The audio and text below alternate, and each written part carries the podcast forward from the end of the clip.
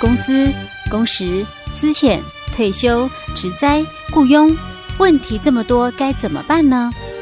没关系，就让我们来请教劳资关系专家吴信生老师。欢迎收听，老师帮帮忙。老师，老师，最帅气的老师，你长这么高要做什么？长高可以打篮球，还可以去做 model。其实只要营养均衡，不挑嘴，以后你们一定会长得又高又健康啦！哈哈哈。谢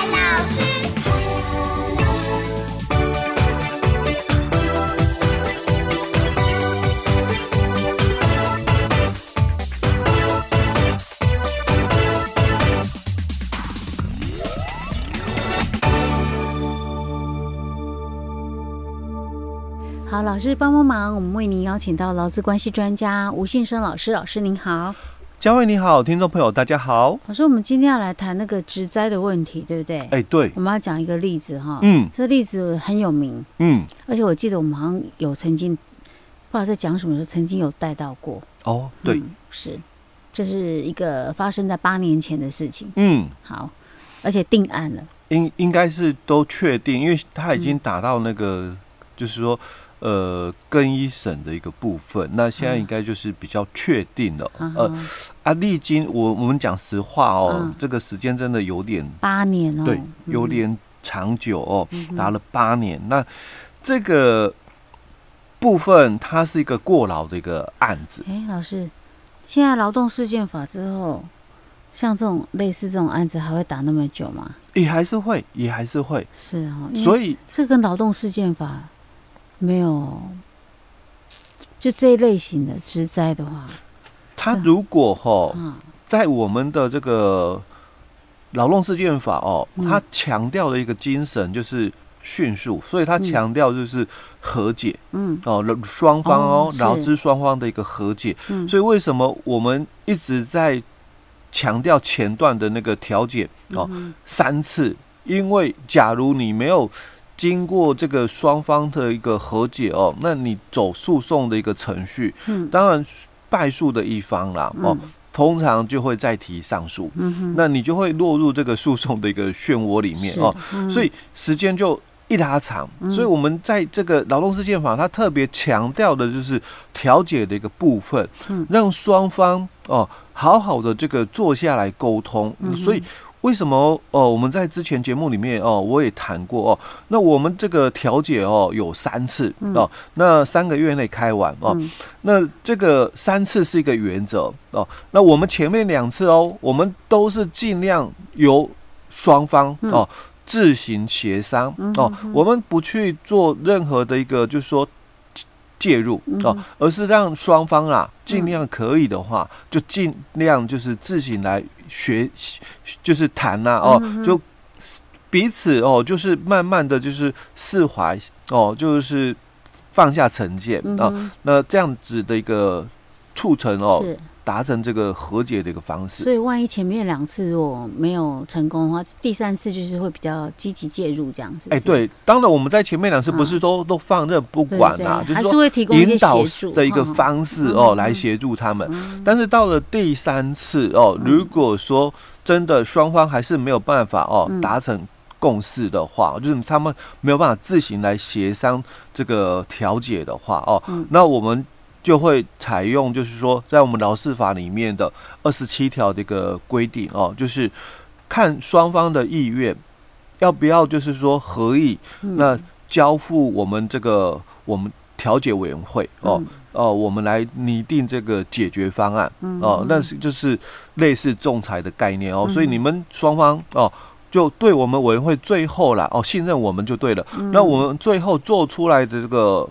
判定了哦，解决方案哦，你们不可以再提出异议，嗯。哦，所以我刚刚强调，虽然你们没有办法达成共识，自己讲讲不一个合合合理的一个就平衡点，嗯，那我们哦取得你们双方的一个授权之后哦，那我们依据你们前面的一个诉的一个提出来的一个这个请求跟答辩的一个内容哦，是。那去衡量哦，就是说你们中间可以的一个平衡点。哦，那这个就是二十七条里面的这个合意交付这个委员会哦。嗯。提出这个解决方案。是老师啊，那如果说再再不成的话，假假如说哈、不成的话哦，嗯、那我们也会依职权、嗯、哦拟定这个解决方案。嗯。哦。那但是啊，嗯、这个是在这个劳事法二十八条的一个规定，就是我们依职权哦拟、嗯、定这个解决方案。嗯、那这个当事人的这个双方哦，嗯、他就可以依照二十九条的一个规定哦，在十天内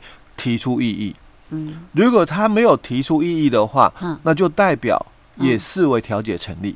哦，是，嘿，那如果有提出异议，当然就调解不成立。嗯，嘿，那就进入那个就是进入诉讼程序。诉讼，那诉讼的话，诉讼还会分什么地地级审、地级审这样吗？呃，也是会，所以它还是一样，就是说。只是说我们的这个以前呐、啊，哦、我们的这个诉讼的一个，我们讲一审哦，嗯、可能是在民事法庭、嗯、哦，那可能到了二审以后，有些法院、嗯、哦，因为他们就有所谓的这个劳工法庭，嗯、以前啦哦，嗯、那所以就会进入到比较专业一点的这个劳工法庭那边哦、嗯、来审理。嗯、那现在的话，因为全省哦的这个法院哦、嗯、都有这个劳动法庭哦，嗯、所以也就不会再就是说，哎，这个一审在民事法庭，嗯、然后二审才到这个劳工法庭，嗯、不会了，嗯、就全部都是在这个劳动法庭受受理。是早一点专业，早一点介入，这样哎，对对对，这样才能够缩短一些时间哈。嗯、OK，那我们今天要讲的这一个职灾的案例呢，是发生在八年前，那他的一个状况是怎么样？老师跟我们讲一下。哦，他是一个这个员工哦，因为在工厂里面工作哦，嗯，那发生这个脑中风哦，那送医不治哦，所以家属哦，就觉得是超时工作哦，因为他发生的一个点哦，刚好在二月，那二月前哦，因为。食品工厂哦，所以那个时候很忙，因为过年前嘛。哎，对。可是他因为哦，也刚好就是过年前忙完了，嗯哦，在过年后哦就不忙了，所以他发生的事又在年后。过年后。哎，对哦，那所以这个家属是觉得应这个应该是超时哦，就是过劳的一个部分哦。那而且这个劳保哦也有这个高薪低报的一个部分哦，所以哦这个。给付劳保给付有损失啦哦，所以大概求偿哦，跟公司求偿大概四百多万。那一审哦哦，一审是家属败诉。啊，那当然后面就上诉了哦。那我们到了今年初啦哦，才经过这个高等法院的这个部分哦，那判决出来了哦，就确定了这个是这个。过劳哦，嗯、所以公司哦要给付哦，嗯、那这个是很大的一个落差，因为毕竟哦历经了这个八年这个部分哦，嗯、所以到底哦过劳的一个判定哦怎么判？因为中间哦我我在看这个资料的时候，中间有一段还非常的一个特别哦，嗯、因为这个公司也知道哦，就是说一个月的这个加班哦，可能就是四十六小时，因为这算是一家蛮。很大、呃、很大规模的，而且也是就是说上市贵知名的一个食品的一个工厂，嗯、而且之前一直被认为是良心企业，不是吗？欸、对，对不对？就在食安方面，哎、欸，对对哦，好像后来不是也有出一点问题，也有出一点，但是。嗯大家好像大家对他印象是还不错，都还能够诶容忍的范围内了哦哦。那他也知道说不能超时的一个工作哦，所以啊，他们就把这个加班这个部分哦，嗯，就委任委托给那个派遣公司来办理处理哦。所以他们的这个员工的一个加班哦，嗯，就不会超过这个法定的一个规范。我不太懂啊，老师，这什么意思？是吗？哎，所以他这里哦就很特别的一个地方哦，就是我们的一个月的加班，嗯，不可以超过四十六小时，嗯，哦，所以公司也知道这个规定哦，所以他就把这个本来哦，我可能还有需要加班，嗯，可是他就。找了这个派遣公司哦，你帮我找人好了啦，因为我们可能哦，就是这个需要这个人力哦，那你帮我找一些人来好了哦。那本来正常的话，他应该找外人了，哦，那但是哈，他他就把他们的这个员工哦，就又介绍过去那边嗯，哦，就介绍过去派遣公司那边。他其实就是原本员工加班，他只是用一个派遣公司的名义来，对不对？欸、对。那他其实还是员工嘛？对，其实还是他自己员工，只是说他把这个加班这个部分啊，转成是派遣公司的一个人力派遣，看起来好像就没有哎，超时工作，对，看起来就好像没有。你你台面上就会变成说，哎，我我本来是找那个派遣公司帮我找人力哦，可是刚好你们这些人哦，又去参加派遣公司，对，想要多赚钱，赚多赚一点钱兼差哦。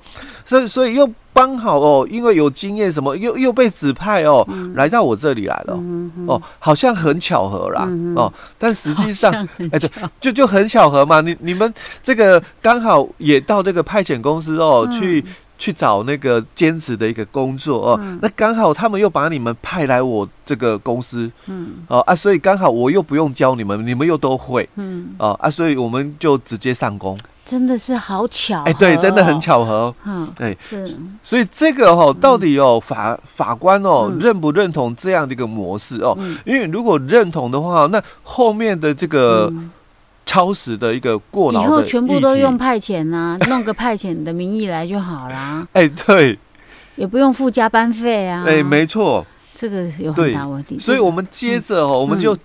先来探讨，嗯，过劳的一个认定。OK，好，了，所以，我们下一集再跟大家分享。好。